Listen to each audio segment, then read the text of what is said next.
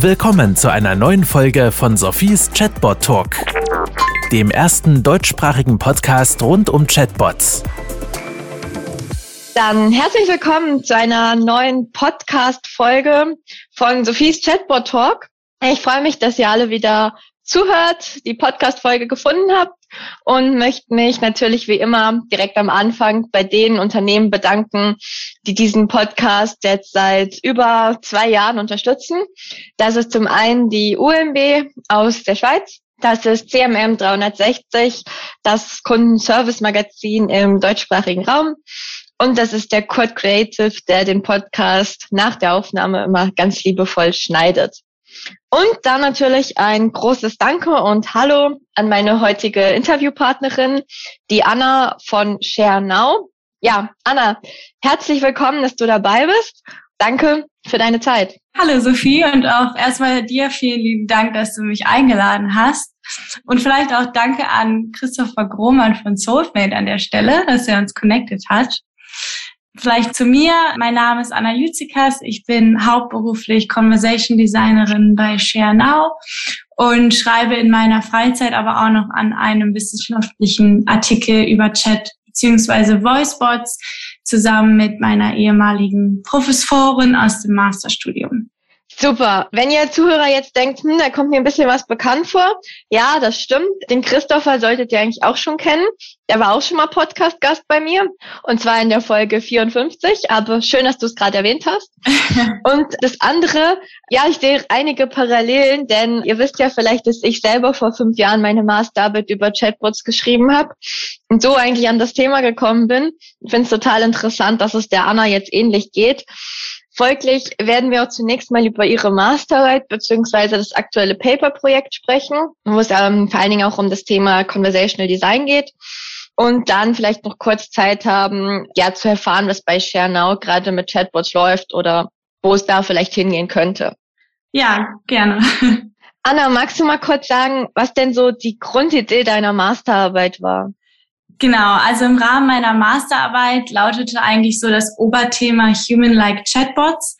Also das heißt die Frage, wie man Chatbots noch menschenähnlicher gestalten kann, da Chatbots halt oft als zu künstlich oder nicht menschenähnlich genug kritisiert werden. Und ja, wenn man sich da so ein bisschen in die Thematik einliest, kann man halt relativ schnell feststellen, dass es einige Möglichkeiten gibt, menschliche Eigenschaften in Chatbot-Konversationen einzubauen. Haben bestimmt schon einige von gehört, wie zum Beispiel äh, die Verwendung eines Namens oder Geschlechts und solche Sachen. Genau. Und ich dachte mir halt, okay, was gibt es denn Menschenähnlicheres als eine Stimme in der zwischenmenschlichen Kommunikation? Und deswegen habe ich mir zum Ziel gesetzt, Chat- und Voicebots zu entwickeln und zu schauen, was für einen Einfluss die Modalität auf die Wahrnehmung der Konversation hat. Das waren jetzt schon ganz, ganz viele Inputs. Zunächst mal, was ich mich ja immer so frage, warum muss der Bot menschenähnlich sein oder muss er das überhaupt? Wie bist du darauf gekommen, dass du jetzt sozusagen die Hypothese aufgestellt hast, ich will den Bot menschenähnlicher machen oder der Bot müsste menschenähnlicher sein? Wie kann das funktionieren? Also ich habe erstmal noch die Masterarbeit im Kontext des Kundenservice geschrieben und da habe ich halt so ein bisschen das Gefühl gehabt, dass Menschen halt wirklich den menschlichen Agenten vermissen. Und zwar, ich glaube, primär auch wegen ganz normalen Umgangsformen oder weil im Service-Kontext es natürlich auch wichtig ist, den Kunden da irgendwie gut zu behandeln, gut zu leiten. Und wenn dann halt so ein Bot ist, der sehr, ja, in Anführungsstrichen abgestumpft ist und künstlich, ist man, glaube ich, als Kunde sehr schnell deprimiert. Und ich glaube, da kann es halt sehr helfen, wenn man ein bisschen so tut, in Anführungsstrichen, als ob man ein Mensch ist. Ich würde aber immer auch offen zugeben, dass es sich trotzdem um einen Chatbot handelt. Ich stimme dir so halb zu. Ich habe gerade vor, ich glaube, zwei Monaten ungefähr ein Experiment gemacht, wo ich eben genau geprüft habe. Ich habe es nicht auf Menschlichkeit bezogen, ich habe es mehr auf Emotionen bezogen. Wann muss ein Chatbot eben menschliche Emotionen zeigen und wann nicht? Mhm. Bei mir ist rausgekommen, dass, und das passt dann wahrscheinlich zu deinem, weil du sprichst ja vom Kundenservice-Kontext, wenn Kunden vielleicht eine Frage haben, da waren Emotionen schon gewünscht. Vor allen Dingen, wenn aber Kunden in ja guter Laune sind, also sich vielleicht beraten lassen wollen, weil sie irgendwas Neues kaufen wollen, in die Richtung. Wenn sie dagegen in schlechter Laune sind, also ich sag mal zum Beispiel die Kreditkarte verloren haben oder irgendwie eine Bestellung nicht angekommen ist, dann wollen sich keine menschlichen Emotionen. Hast du diese Unterschiede auch irgendwie wahrgenommen oder hast du dich einfach automatisch mehr mit dem ersten Teil, den ich beschrieben habe, beschäftigt? Ich würde nur den ersten Teil so sehen, weil im Rahmen meiner Masterarbeit war der Kontext, dass die Kunden eine Reservierung in einem italienischen Restaurant aufgeben sollten, beziehungsweise eine Pizza bestellen sollten. Und ja, da ist hat der Kunde quasi nicht so viel zu verlieren. Also es geht um eine spaßige Aktion beziehungsweise eine Freizeitaktion. Und ich glaube, dass in diesem Kontext menschliche Eigenschaften schon angebracht sind. Ich stimme dir auf jeden Fall zu, dass wenn es irgendwie um ernste Angelegenheiten geht, man da schon aufpassen sollte, wie man sich verhält. Ich bin auch ganz vorsichtig immer, was Smalltalk in einem Bot angeht weil ich schon denke, dass das Kundenanliegen an erster Stelle steht und man da immer schauen sollte, okay, was ist hier angebracht und was nicht. Okay, ja, finde ich eine gute Begründung und auch, wie du das erklärt hast mit dem Freizeitkontext, beziehungsweise den Satz, man hat weniger zu verlieren, wenn man jetzt eine Pizza bestellt. Ich glaube, da gebe ich dir recht. Dann gehen wir doch mal über, du hast ja schon gesagt, dann hast du versucht, irgendwie die Stimme reinzubringen. Wie hast du das jetzt vermischt, Chat und Voicebots oder was hast du dann konkret gemacht?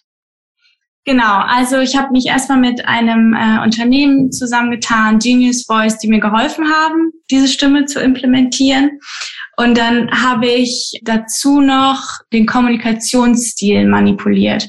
Das heißt, ich hatte am Ende vier verschiedene Bots, zwei textbasierte Bots und zwei sprachbasierte Bots und jeweils mit einem menschenähnlichen Kommunikationsstil beziehungsweise Elementen die sehr stark darauf ausgerichtet sind, menschlich zu sein und dann die Elemente in einer ja geringeren Ausführung, sage ich jetzt mal. Ich weiß nicht, ob du das schon von gehört hast. Ich habe eine sogenannte Conversational Human Voice in den menschenähnlichen Bots eingebaut. Also bei einem CHV handelt es sich um einen Kommunikationsstil, der sehr natürlich ist und ja, die Menschen dazu auffordert, quasi in der Kommunikation teilzunehmen. Hm, kannst du das noch ein bisschen mehr ausführen? Ich finde das gerade mega spannend. Also du hast dann wirklich vier Bots kreiert, zweimal Text, zweimal Voice. Genau. Und was ist dann rausgekommen bei den Tests oder wie hast du die getestet? Genau, also die Aufgabe an sich war in allen vier Bedingungen gleich. Es war halt der Unterschied, dass die einmal text- beziehungsweise sprachbasiert waren. Das heißt, in der einen Bedingung konnten die Teilnehmer nur mit dem Bot schreiben beziehungsweise Buttons auswählen und klicken. Und der ähm, Chatbot hatte auch nur mit Buttons beziehungsweise Text geantwortet.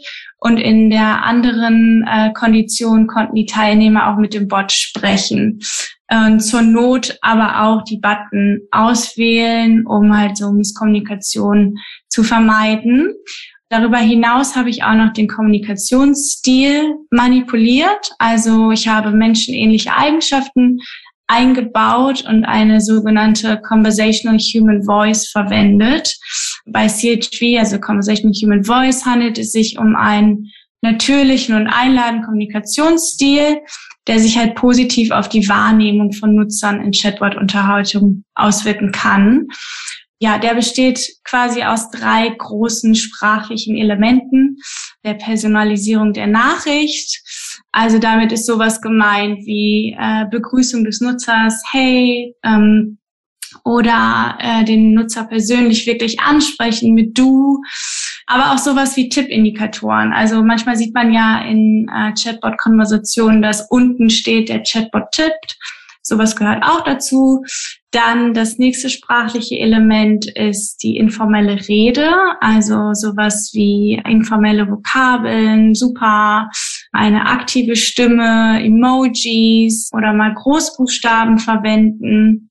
Und das letzte Element ist die einladende Rhetorik, also den Kunden wertschätzen, sich entschuldigen, wenn was daneben gegangen ist, zugeben, wenn man einen Fehler gemacht hat und sich dann ja entschuldigen, Empathie zeigen, Sympathie zeigen, dann irgendwie versuchen, den Dialog anzuregen, solche Sachen. Und das habe ich halt dann jeweils in einem Text und einem sprachbasierten Bot verstärkt eingebaut, um dann halt zu schauen, ob wenn ich zum einen die Stimme als auch diesen menschenähnlichen Kommunikationsstil einbaue, ob sich das dann positiv auf die Wahrnehmung auswirkt, dass es ja vielleicht ein Mensch ist oder man das Gefühl hat, man würde eher mit einem Menschen sprechen.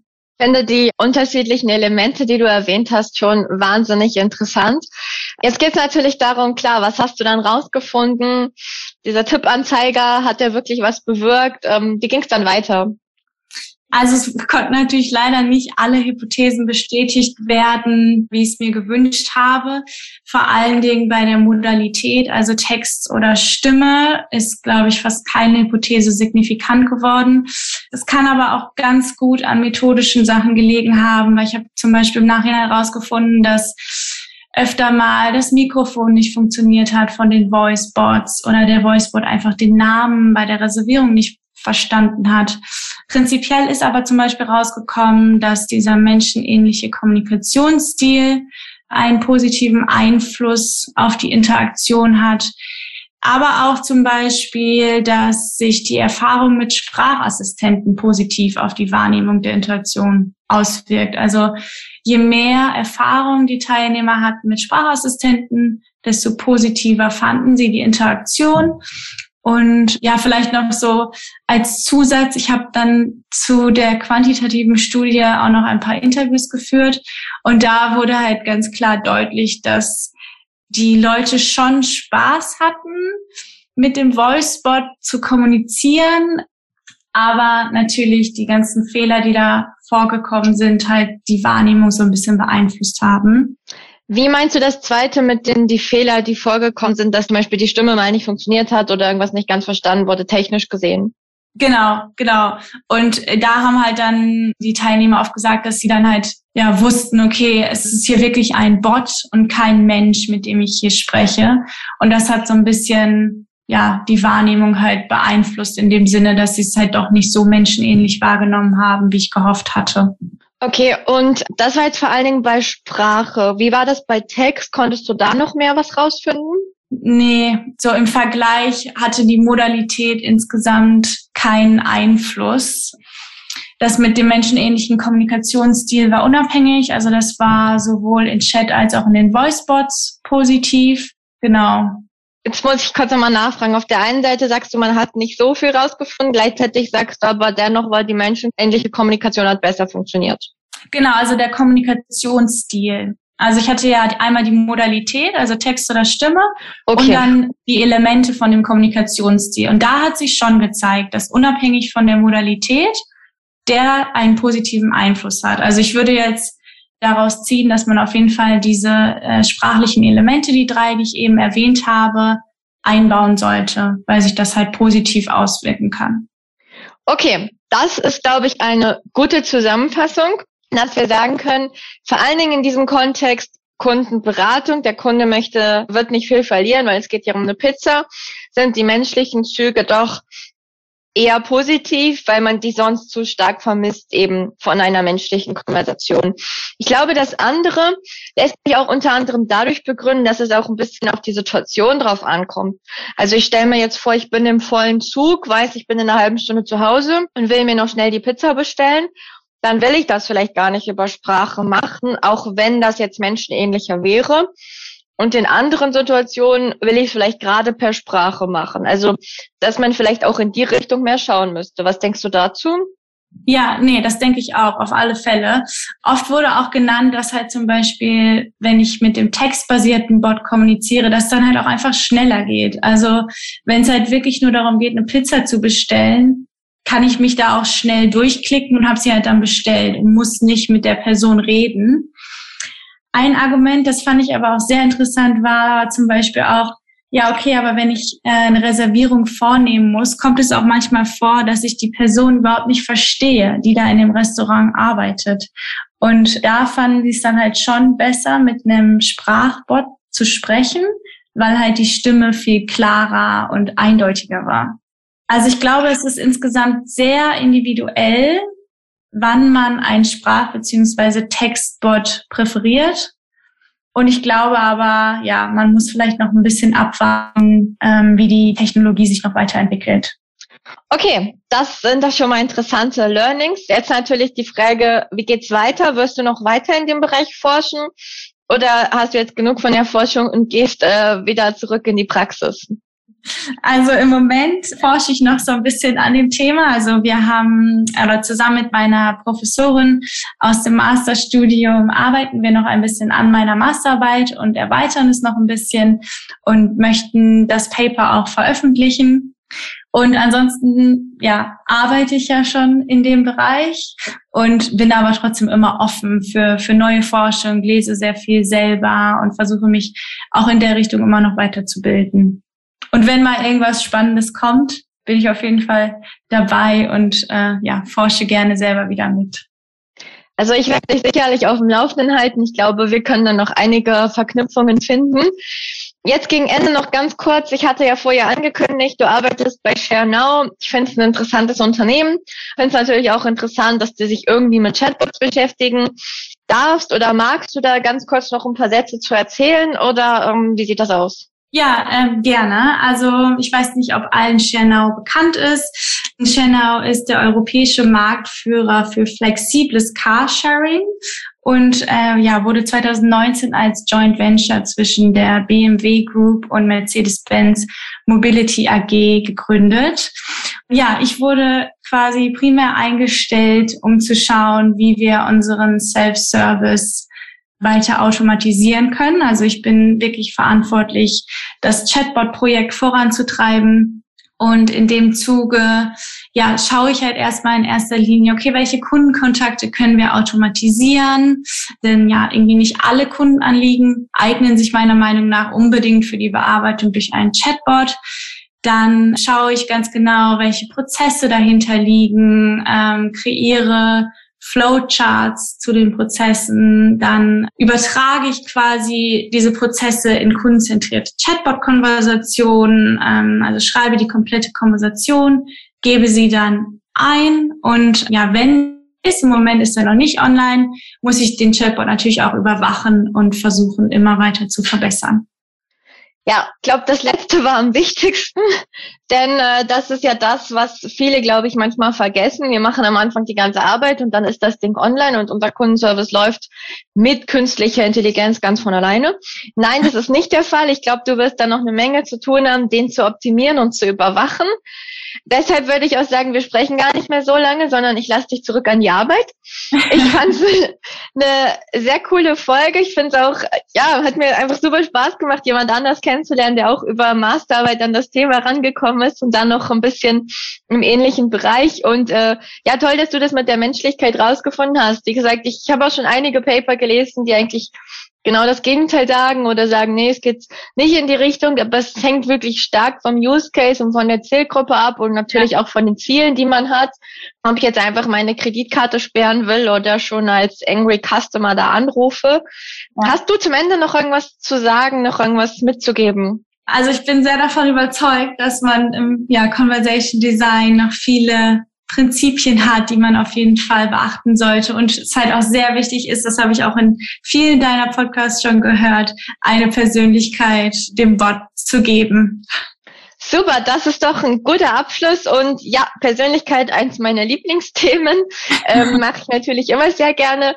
Ich bedanke mich bei dir für deine Zeit und für die interessanten Einblicke. Du gibst auf jeden Fall Bescheid, wenn das Paper veröffentlicht ist, würde ich sagen. Das mache ich. Ansonsten vielen Dank bei den Zuhörern. Ihr merkt, das ist mal wieder ein super Beispiel gewesen. Der Christoph hat eine Mail gemacht und gemeint, hey, du musst mal die Anna anhören.